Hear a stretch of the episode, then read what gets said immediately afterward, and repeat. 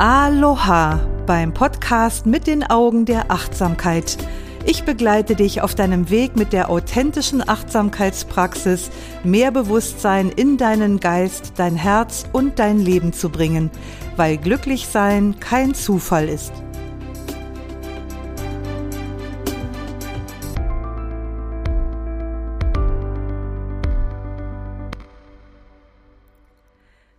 Ich grüße dich und freue mich, dass wir wieder ein wenig Zeit miteinander verbringen, um die Achtsamkeitspraxis tiefer zu erforschen und um mehr Weisheit, Freude und Leichtigkeit in dein Leben zu bringen.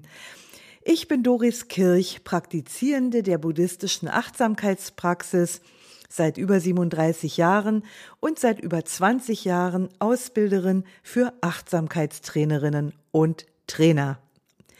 Und ich habe heute wieder ein spannendes Thema, mit dem ich hoffentlich dein Verständnis in Bezug auf einen sehr wichtigen Aspekt beim Praktizieren von Achtsamkeit vertiefen kann. Wenn du dich schon tiefer mit der Achtsamkeitspraxis beschäftigt hast oder wenn du vielleicht schon mal einen Achtsamkeits- oder MBSR-Kurs besucht hast, dann hast du bereits was von einem besonderen Raum gehört, und zwar dem Raum zwischen Reiz und Reaktion. Und übrigens, diese Podcast-Folge gibt es für die Freunde des geschriebenen Wortes auch als Beitrag in meinem Achtsamkeitsblog. Den Link dorthin findest du in den Show Notes. Das ist natürlich nicht eins zu eins. Ich sage hier natürlich jetzt im Podcast mal ein paar Dinge etwas salopper oder vielleicht ein bisschen ausführlicher oder nehmen nochmal so das eine oder andere Beispiel mit dazu, was sich im geschriebenen Wort nicht so gut macht. Wenn du ganz viel Spaß haben möchtest, dann machst du beides. Einmal Achtsamkeit auf die Ohren und einmal Achtsamkeit auf die Augen sozusagen.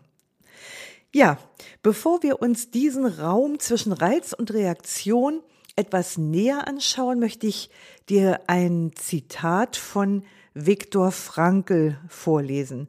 Viktor Frankl war Psychiater und Holocaust-Überlebender mehrerer Konzentrationslager. Und das folgende Zitat von ihm bekommt durch diese Tatsache nochmal ein ganz besonderes Gewicht, finde ich. Es wird gewöhnlich in Achtsamkeitskursen verwendet, weil es einfach so wunderbar den berühmten Nagel auf den Kopf trifft. Also das Zitat von Viktor Frankl heißt, zwischen Reiz und Reaktion liegt ein Raum. In diesem Raum liegt unsere Macht zur Wahl unserer Reaktion. In unserer Reaktion liegen unsere Entwicklung, Entwicklung und unsere Freiheit.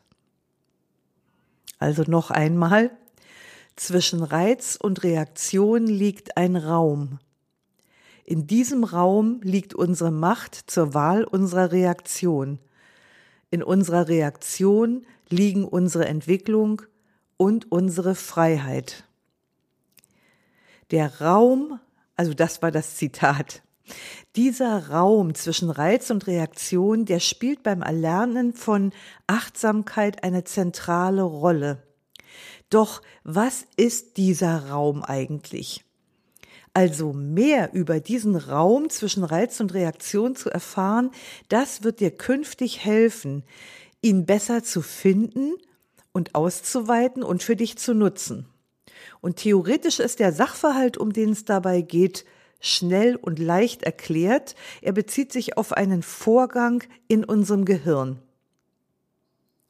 Wenn uns irgendetwas widerfährt, also zum Beispiel sagt jemand irgendwas, was uns verletzt, dann wird das wissenschaftlich gesehen als Stressreiz bezeichnet oder kurz als Reiz. Oder ja, Stressreiz oder Reiz. Und dieser Reiz triggert unser Stresssystem und löst eine Stressreaktion aus, also kurz Reaktion genannt. Und diese Reaktion erfolgt normalerweise vollautomatisch und in Sekundenschnelle. In meinem Beispiel parieren wir vielleicht mit einem bissigen Kommentar Oder wir sagen unsererseits irgendetwas, was den anderen verletzt, schlagen sozusagen zurück. Oder, da wir schon beim Schlagen sind, klatschen wir ihm vielleicht eine. Oder aber wir ziehen uns auf der Stelle wortlos beleidigt zurück. Also der Kurzvorgang lautet, Stressreiz führt zu einer Stressreaktion. Oder kürzer gesagt, Reiz, Reaktion. Und wenn du jetzt mal an den letzten Stressmoment denkst, den du hattest, dann wird dir auffallen, wie schnell die Reaktion auf den Reiz folgt. Ich habe da mal eine Erfahrung gemacht, die ich in diesem Zusammenhang immer gerne erzähle, weil das war so beeindruckend. Als junge Frau habe ich meine Fortbildung in Rhetorik gemacht und zu Übungszwecken sollten wir einen Vortrag halten. Und die anderen Teilnehmer hatten als Statisten sozusagen die Aufgabe, unseren Vortrag durch Störungen und Zwischenrufe zu sabotieren, also uns aus der Fassung zu bringen, was natürlich auch regelmäßig gelungen ist. Und als wir uns dann hinterher die Videoaufzeichnungen angeschaut haben, da war ich von einer Tatsache ganz besonders beeindruckt zwischen den Störreiz und die darauf folgende Reaktion des Angegriffenen, also auch in meinem Fall, da hätte keine Briefmarke mehr zwischengepasst. Also Aktion und Reaktion waren fast schon eins. Also die Reaktion folgte wirklich absolut unmittelbar auf das, was da passiert ist. Und so schnell dieser Prozess im Gehirn abläuft und so schnell wir auch reaktiv handeln, gibt es aber tatsächlich zwischen diesem Reiz und der Reaktion, wie wir aus neurowissenschaftlichen Forschungen wissen, einen klitzekleinen Raum. Und das ist der Raum, auf den Viktor Frankl sich in seinem Zitat bezieht. In diesem Raum findet eine Bewertung statt, eine Bewertung dessen, was gerade geschieht und auch eine Entscheidung findet da statt, nämlich eine Entscheidung, was wir als nächstes tun werden. Das bedeutet also, genau genommen ist dieser Automatismus hier unterbrochen, also dieser Automatismus von Reiz und Reaktion. Also genau genommen, wenn man den Prozess jetzt mal zeitlich so ein bisschen auseinanderziehen würde, dann könnte man sehen, erst erfolgt der Reiz, dann ein Moment des Innehaltens, das ist ein Moment der Achtsamkeit. Und wenn der erfolgt ist, dann erfolgt keine automatische Reaktion mehr, sondern eine bewusste Antwort. Das heißt, wir können Einfluss nehmen auf diesen Raum, auf diesen Punkt zwischen Reiz und Reaktion, in dem die Bewertung stattfindet. Also theoretisch ist das möglich. Kürzlich hat mich, also mal ein Beispiel dafür zu nehmen, kürzlich hat mich auf der Autobahn einer gedrängelt. Und das, obwohl ich gerade am Überholen war und selber auch schon ziemlich flott unterwegs war, also widdermäßig eben. Und trotzdem saß der mir hinten auf der Stoßstange. Und ich konnte spüren, wie augenblicklich Ärger aufstieg, den mein achtsames Gehirn glücklicherweise aber augenblicklich registriert hat. Und dann habe ich hier den inneren Raum betreten, indem ich mich eben nicht habe zu einer unüberlegten Reaktion hinreißen lassen, sondern indem ich mich dafür entschieden habe, Mitgefühl mit diesem Raser zu haben. Ich weiß noch, dass ich mich dafür geöffnet habe, heilsame Gedanken zu kultivieren. Nicht in erster Linie für ihn, in erster Linie erstmal für mich, weil es mir damit besser geht. Also ich weiß noch, dass ich dachte, Mann, da hat's aber einer eilig. Und dieser entspannte Gedanke hat dann auch direkt den beginnenden Stress im Körper runtergefahren. Ich bin also nicht auf die Reaktion eingestiegen. Wir können also sehr viel mehr Selbstbestimmtheit, vor allem in kritische Situationen bringen, wenn wir es schaffen, den Raum zwischen Reiz und Reaktion zu erwischen. Und indem wir bewusst agieren, statt bewusstlos zu reagieren, geben wir unserem Leben eine andere Qualität, nämlich die, die wir haben wollen und nicht irgendeine, die aus unserem Überlebensprogramm instinktiv entstanden ist und die vielleicht möglicherweise nicht wirklich angemessen und auch nicht heilsam ist. Also ich jedenfalls bin jedes Mal froh, wenn ich es in einer schwierigen Situation geschafft habe, als der Mensch zu handeln, der ich sein möchte. Und deshalb ist dieser Raum zwischen Reiz und Reaktion so bedeutungsvoll. Er kann alles verändern. Zumindest können wir verhindern, uns durch unbewusstes oder unüberlegtes Handeln in Situationen zu bringen, die wir gar nicht haben wollten. Tolle Sache, dieser Raum zwischen Reiz und Reaktion, oder?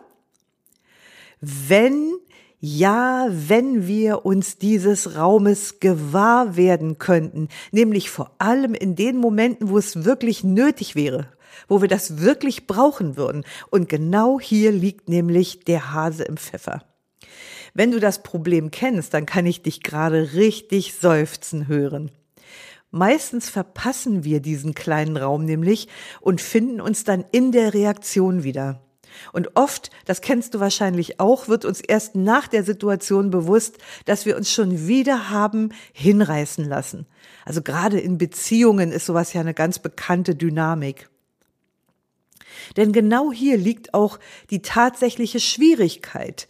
Denn wenn die emotionale See hochgeht und wenn wir vom Stressgeschehen überwältigt werden, dann fallen wir gewohnheitsmäßig in automatische Reaktionsweisen zurück.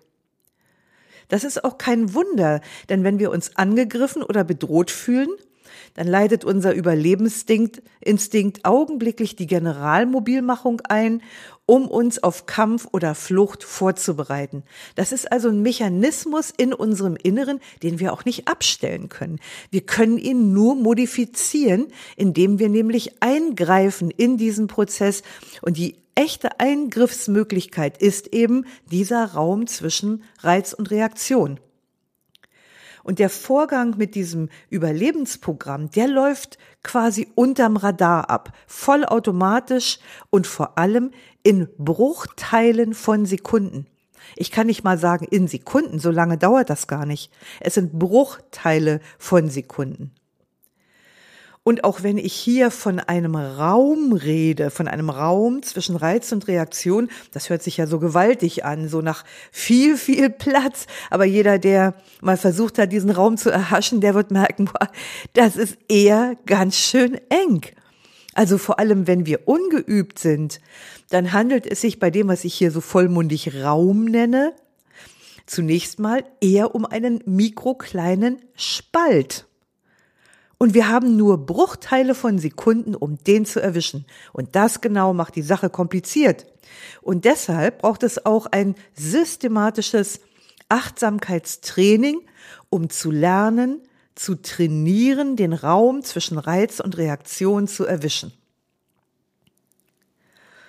Und die Schwierigkeit, diesen Raum zwischen Reiz und Reaktion vor allem eben in Stresssituationen zu erwischen, zu halten, da reinzugrätschen sozusagen, wie schwierig das ist, das kann ich nicht nur bei mir selber beobachten, das beobachte ich seit über 20 Jahren bei meinen Kursteilnehmern und Ausbildungsabsolventen. Und ich habe mich dann irgendwann mal gefragt, ob die Enge dieses Raumes und der minimale Zeitfaktor wirklich die entscheidenden Gründe sind, warum wir diesen Raum zwischen Reiz und Reaktion so leicht verpassen. Ich hatte das Gefühl, da muss es noch was geben. Und Tatsache. Bei meinen Beobachtungen und Überlegungen bin ich nämlich noch auf einen anderen, sehr essentiellen Grund gestoßen, nämlich den, dass der Raum zwischen Reiz und Reaktion oft nicht richtig verstanden wird. Es wird nicht richtig verstanden, was da eigentlich passiert und was uns da eigentlich begegnet. Und das ist es, worauf ich in dieser Podcast-Folge eigentlich hinaus will. Also mit dem, was ich jetzt bisher gesagt habe, wie ich das jetzt erklärt habe, was da in, in, in unserem Gehirn vor sich geht, da wollte ich nur etwas mehr Kontext schaffen für diejenigen, die mit dem Sachverhalt noch nicht so vertraut sind. Und außerdem ist es für den einen oder anderen vielleicht auch eine schöne Wiederholung. Ich möchte jetzt dein Verständnis für diesen wunderbaren Raum zwischen Reiz und Reaktion vertiefen, in der Hoffnung, dass es dir später vielleicht leichter fallen wird, ihn zu erwischen, ihn auszudehnen und ihn für bewusstes Handeln zu nutzen. Den Raum zwischen Reiz und Reaktion, den finden wir im gegenwärtigen Moment. Achtsamkeit Unkundige beten den gegenwärtigen Moment manchmal an wie den heiligen Gral. Es wird ganz viel davon geredet, wie wichtig es sei, im gegenwärtigen Moment zu leben, weil sich ja unser Leben nur im gegenwärtigen Moment abspielt. Alles richtig. Aber leider hält dieser Moment oft nicht, was so salbungsvoll in ihn hineininterpretiert wird. Sagen wir es mal so, wenn ein Reiz im gegenwärtigen Moment angenehm ist, also zum Beispiel, wenn unser Blick auf eine wunderschöne Blume fällt oder wenn die Lippen unseres Liebsten die unsrigen berühren, dann fällt es leicht, uns diesem gegenwärtigen Moment zu öffnen und da zu sein, vollständig präsent zu sein. Ist ja auch schön, tut gut, fühlt sich toll an, wundervoller, gegenwärtiger Moment. Was aber, wenn der Reiz unangenehm ist? Was passiert dann? Und in Stresssituationen ist er meistens unangenehm. Wir bekommen eine Mail, die uns verletzt, jemand drängelt auf der Autobahn oder wir erhalten die Nachricht vom Tod eines geliebten Menschen. Wie sieht es in diesen Augenblicken mit unserer Bereitschaft aus, uns dem gegenwärtigen Moment zu öffnen? Und mal ganz ehrlich, da brauchen wir uns nicht in die Tasche zu lügen. In solchen Momenten ist die Bereitschaft, vollkommen präsent und vollkommen da zu sein, eher gering. Und hier liegt genau das Problem mit diesem Raum zwischen Reiz und Reaktion. Achtsam zu sein bedeutet, im gegenwärtigen Moment präsent zu sein. Da haben wir sicher Einigkeit. Es bedeutet, auch dann da zu bleiben, wenn es verwirrend ist, wenn es weh tut und wenn wir am liebsten weglaufen würden. Achtsamkeit zu praktizieren bedeutet, diesen Raum des gegenwärtigen Moments zu erkunden und in Erfahrung zu bringen, was geht hier gerade in mir vor. Und wenn dir das gelingt, wenn es dir gelingt, auch angesichts von Schmerz präsent zu bleiben und nicht auszuweichen, dann kannst du etwas über wahre Lebendigkeit und Schönheit des Augenblicks erfahren. Und zwar auch dann, wenn dieser Augenblick im einfachen Verständnis nicht schön ist. Die stärksten Momente von Lebendigsein hatte ich, als eins meiner Kinder im Krankenhaus lag und es so aussah, als würde es jeden Moment sterben mitten in diesem schmerzvollen Moment, der bis auf die Knochen ging, da spürte ich die fast schon perverse Schönheit des gegenwärtigen Moments. Ich kann mich noch genau daran erinnern, ich habe Geborgenheit gefühlt, Unverwundbarkeit und seltsamerweise tiefen inneren Frieden mitten in solch einer katastrophalen Situation. Und solche Erfahrungen kannst du nur machen, wenn du mutig genug bist, dich dem zu stellen, was jetzt ist. Es geht also um ein rechtes Verständnis von Wahrnehmung. Denn Wahrnehmen bedeutet, Sinneswahrnehmungen zuzulassen. Und zwar nicht nur die schönen, sondern auch die schmerzvollen. Und wahrnehmen bedeutet, erleben zu vertiefen. Tief und intensiv leben. Wenn du schon mal eine Rosinenübung gemacht hast, dann kennst du das, vor allem wenn du eigentlich gar keine Rosinen magst. Denn in dieser Übung kann man exemplarisch erfahren, was es bedeutet, wenn wir etwas, das wir gewöhnlich nicht mögen oder ablehnen, wenn wir dem mit Achtsamkeit begegnen, dann können wir merken, dass wir eine völlig neue Erfahrung damit machen. Einfach nur dadurch, dass wir sehen, ich mag das eigentlich gewöhnlich nicht, aber jetzt gehe ich einfach mal mit Anfängergeist, vorurteilsfrei und offen auf diese Erfahrung zu und siehe da, ich werde hier sicherlich kein Rosinenliebhaber, aber das war okay, die Rosine zu essen. Es war auch gar nicht schlimm und es war auch gar nicht eklig. Also eine ganz neue Erfahrung, wenn wir uns dem, wofür, wovor wir uns fürchten oder was wir nicht mögen, mit Achtsamkeit begegnen. Es geht also um präsent sein.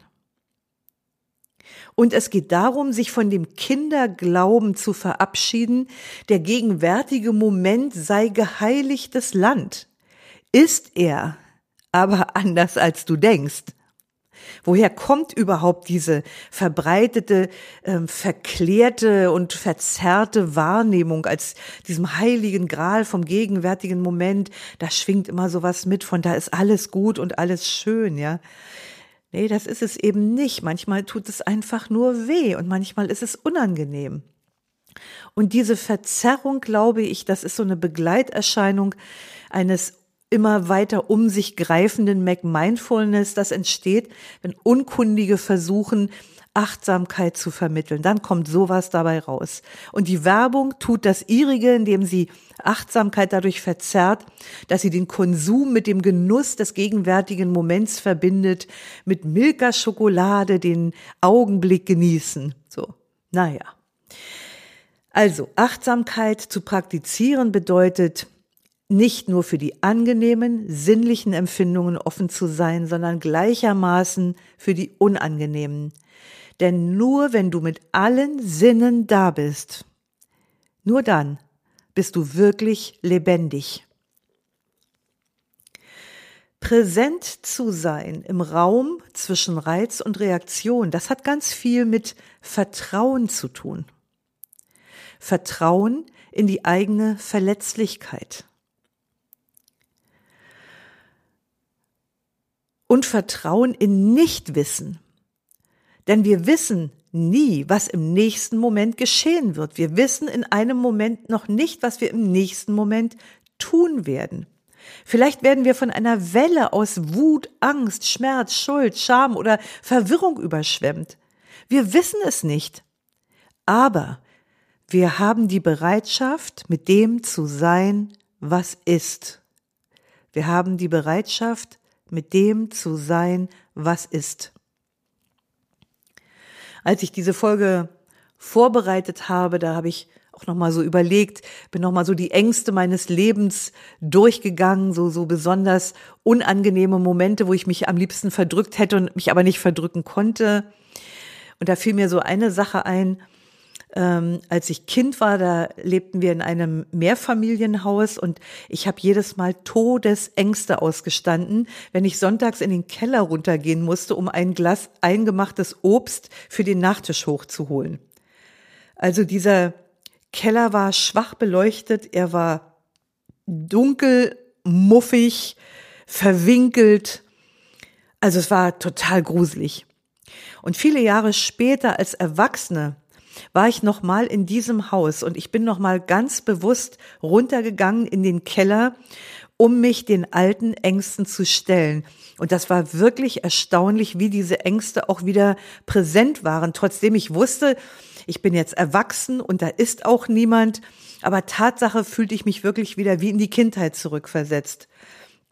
Aber als ich meinen Dämonen sozusagen ins Gesicht geblickt habe und indem ich diese Gefühle von früher zugelassen habe, haben sie sich aufgelöst. Also in der Psychologie gibt es auch so diesen Begriff des gegenphobischen Verhaltens. Von Goethe zum Beispiel weiß man, dass der Höhenangst hatte und dass, dass der auf einen Turm gestiegen ist und so lange oben geblieben ist, bis die Angst abgeklungen ist. Also das war wirklich, es ist wirklich sehr interessant, wenn man ähm, die Ängste oder die, die unangenehmen Gefühle einfach, es müssen nicht unbedingt so große Ängste sein, aber einfach unangenehme Gefühle, wenn man sie fühlt, was dann passiert. Also in meinem Fall haben sie sich tatsächlich aufgelöst. Weil wir reagieren im Hier und Jetzt immer aufgrund von Konditionierungen, die in der Vergangenheit entstanden sind. Die Ängste, die wir heute haben, sind eigentlich die Ängste aus der Vergangenheit. Die Gefühle des Jetzt, des Hier und Jetzt sind Gefühle der Vergangenheit. Und die können wir auch nicht abstellen wie ein Radio. Und wir können sie auch nicht unterdrücken und wir können sie auch nicht verändern. Also du kennst das vielleicht auch. Also ich jedenfalls kenne das. Wenn ich zum Beispiel in der Meditation sitze und dann kommt irgendwo so von hinten durch die Brust ins Auge sozusagen so dieses Bedürfnis jetzt so, ach, mich, also so heilige Gefühle zu fühlen. Und dann überkommt mich plötzlich eine völlig unheilige Langeweile oder das Bedürfnis nach einem Tee oder irgend sowas in dieser, in dieser Art. Ich würde das gerne anders fühlen, aber ich würde mich gerne heilig fühlen, so schön in die Meditation eingetaucht. Und was fühle ich stattdessen? Langeweile. Oder Angesichts des neuen Kleides einer Freundin spürst du vielleicht Neid in dir aufsteigen, obwohl du dich viel lieber aus ganzem Herzen für sie freuen würdest. Und da ist auch diese Freude, aber da ist auch dieser Neid. Und wenn das so ist, dann fühle es. Jeder hat solche Gefühle dann und wann. Und jetzt kommen wir nochmal auf den Raum zwischen Reiz und Reaktion. Deshalb mögen wir den nicht unbedingt, weil wir ja nicht wissen, was uns da erwartet oder weil wir wissen, was uns da erwartet. Aber im Raum zwischen Reiz und Reaktion lassen wir diese Gefühle zu und wir fühlen sie. Das ist Teil der Achtsamkeitspraxis. Im Englischen gibt es einen schönen Satz dazu, der heißt Feel it and you heal it. Feel it and you heal it. Oder zu Deutsch, fühle es und du heilst es.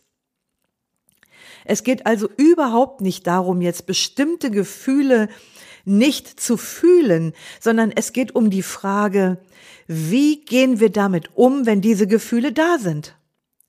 Wie gehen wir also mit Momenten von Leere um? Wie gehen wir mit Momenten von Langeweile und von Unzufriedenheit um? Kannst du in solche Momente hineinfühlen oder in solch einen Moment? Kannst du wirklich vollständig hineinfühlen? Kannst du auf den Grund dieses Gefühls hinabsinken und zuhören, was es dir zu erzählen hat? Ich hatte mal vor einigen Jahren einen großen Auftritt. Der Beginn meines Vortrags auf dem Podium, Podium Entschuldigung, meines auf der Beginn meines Vortrags auf dem Podium, so vor Hunderten von Menschen. Also ich glaube, ich bin immer noch aufgeregt, wenn ich an die Situation denke. Also ich musste gleich hoch aufs Podium, um vor Hunderten von Menschen einen Vortrag zu halten. Also das stand unmittelbar bevor. Und ich habe dann meiner mich begleitenden Freundin anvertraut, oh Mann, ich habe so ein Lampenfieber, ich bin total nervös. Und da lacht die mich doch strahlend an und sagt, und ist ein geiles Gefühl, oder? Und der Satz brachte direkt den Shift. Und neugierig habe ich dann mal in meinen Körper hineingespürt. Ja, und in der Tat, das war wirklich ein, naja, nennen wir es mal geiles Gefühl. Also, das zu fühlen ließ mich zum Beispiel spüren, dass nicht nur Angst da war, sondern gleichzeitig konnte ich auch etwas Spannendes fühlen. Also es fühlte sich spannend an, prickelnd und auch irgendwie verheißungsvoll. Also irgendwie, ja, war, war das Tatsache auch toll. Du kannst dich dem Raum zwischen Reiz und Reaktion öffnen, indem du aufhörst, die in Anführungsstrichen richtigen Gefühle fühlen zu wollen. Mach dich nicht zum Opfer von spirituellem Materialismus, der dir sagt, was du fühlen musst, in, und indem du anfängst, dich dann selbst zu belügen, zu manipulieren, zu korrigieren oder zu reduzieren. Hör auf damit, den gegenwärtigen Moment anders haben zu wollen, als er ist. Der gegenwärtige Moment, also der Raum zwischen Reiz und Reaktion, das ist nicht der Raum für wünsch dir was. Das ist der Raum von so ist es. Die Freiheit, von der Frankel spricht, die besteht im Innehalten. Wir müssen nicht reagieren. Müssen wir nicht. Und statt unsere Energie in Ablehnung, in Widerstände, also in Kampf oder Flucht zu stecken, setzen wir lieber unsere Energie für Achtsamkeit, für Bewusstsein und für Selbstmitgefühl ein. Noch während eines Ge Gefühlsimpulses, mittendrin und auch noch direkt kurz danach entsteht ein Raum. Da ist dieser Raum. Es ist dieser Moment des atemlosen Anhaltens, in dem noch nicht klar ist, was wir als nächstes tun werden. Es ist noch überhaupt nichts entschieden. Und entweder lassen wir jetzt zu, dass vorkonditionierte automatische Programme greifen, oder wir treffen eine bewusste Entscheidung, die im Einklang mit unseren wahren Werten und Gefühlen und Absichten ist. Unsere potenzielle Freiheit liegt zwischen der Intensität des Augenblicks und unserem nächsten Schritt. Und ich kann das nicht oft genug sagen. Im Raum zwischen Reiz und Reaktion, im gegenwärtigen Moment kommen wir tief in Kontakt mit unseren Gefühlen. Und hier erfahren wir auch unmittelbar, was es bedeutet, ein fühlendes Wesen zu sein. Und da spüren wir die ganze Bandbreite unserer Verletzlichkeit. Da merken wir überhaupt, wie sensibel wir eigentlich sind. In diesem kleinen Raum. Und vielleicht begreifen wir hier auch erst wirklich, was es bedeutet, ein Mensch zu sein oder menschlich zu sein.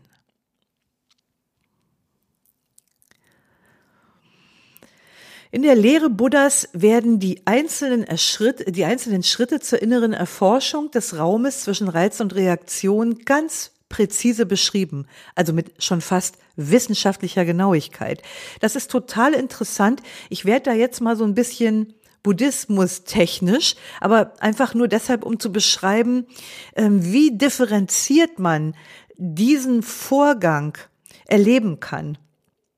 Es gibt im Buddhismus etwas, das nennt sich die zwölfgliedrige Kette des bedingten Entstehens. Da will ich jetzt gar nicht näher drauf eingehen. Ich will jetzt nur mal den Blick lenken auf die Glieder sieben bis zehn dieser, äh, dieser zwölfgliedrigen Kette. Also übrigens, äh, wie ich das jetzt gleich im Detail beschreibe, also für einen ungeübten Geist ist das im Grunde alles eins. Aber in Wahrheit können eben die Schritte innerhalb dieses Prozesses ganz klar unterschieden werden. Also das siebte Glied, das beschreibt erstmal, wie das anfängt. Also wenn wir eine sinnliche Wahrnehmung wahrnehmen, zum Beispiel eben, dass wir etwas hören oder etwas sehen, da ist dann zunächst erstmal nur die wahrnehmbare Empfindung von angenehm oder unangenehm wenn du mal Achtsamkeitskurs besucht hast, dann wirst du jetzt wahrscheinlich sagen, haha, kenne ich schon und neutral. Aber in der buddhistischen Lehre heißt das nicht neutral, sondern es heißt weder angenehm noch unangenehm. Also diese drei Gefühlsqualitäten und diese Empfindungen gibt es erstmal ganz basal. Angenehm, unangenehm oder weder angenehm noch unangenehm.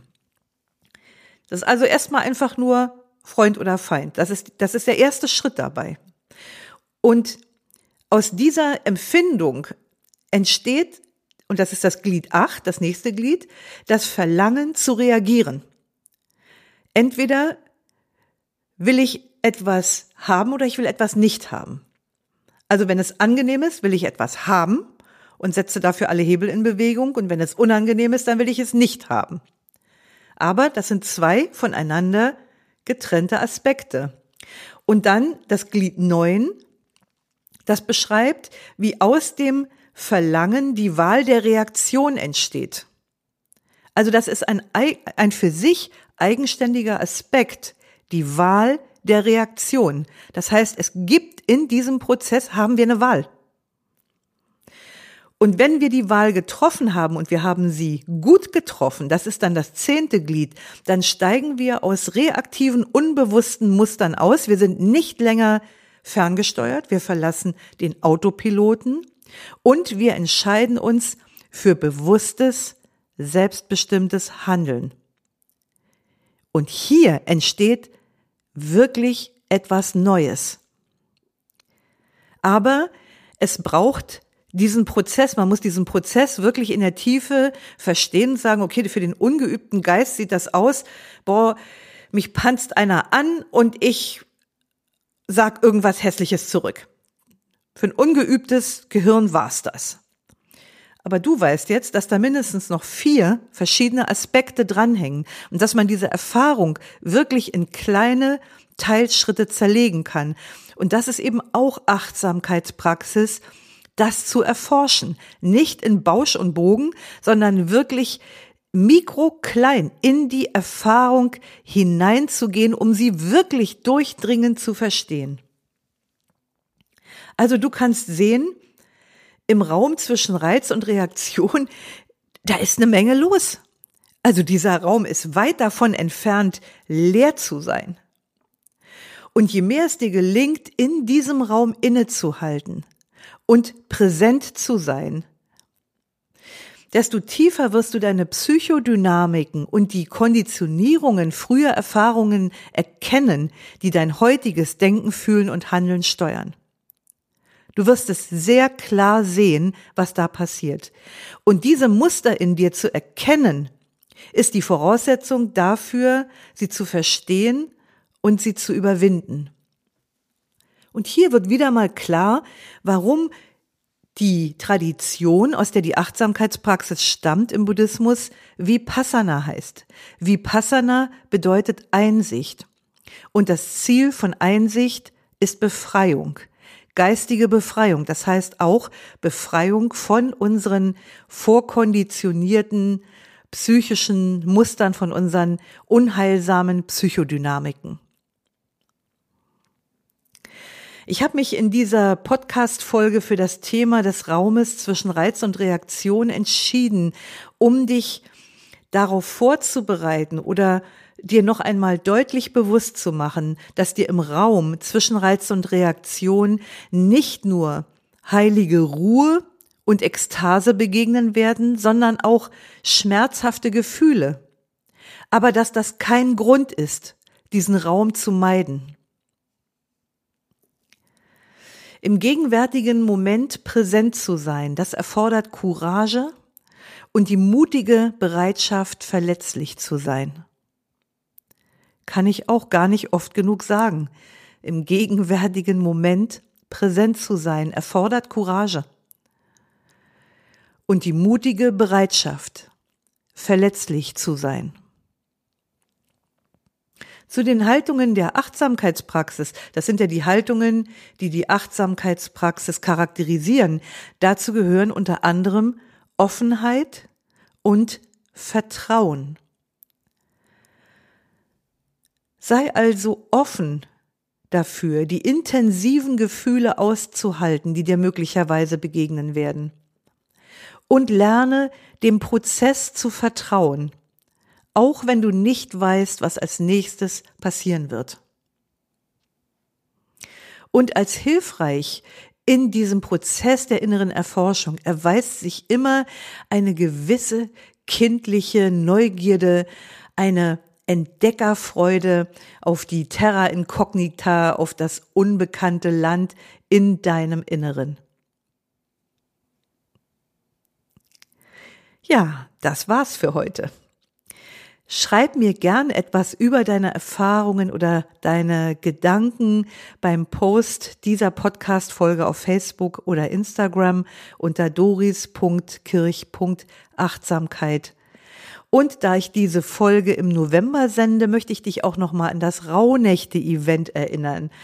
Das halte ich ja zum Jahresabschluss am 30. Dezember als Online-Webinar und in den Show Notes findest du den Link zum Event und zur Buchung. Ja, möge es dir von Mal zu Mal besser gelingen, den Raum zwischen Reiz und Reaktion zu erfassen, ihn mutig zu erforschen, damit deine Achtsamkeitspraxis erblüht wie ein Lotus in der Sonne. Schön, dass du heute wieder mit dabei warst. Lausche, lerne, liebe und lass uns mit Leichtigkeit leben. Bis nächste Woche, deine Doris.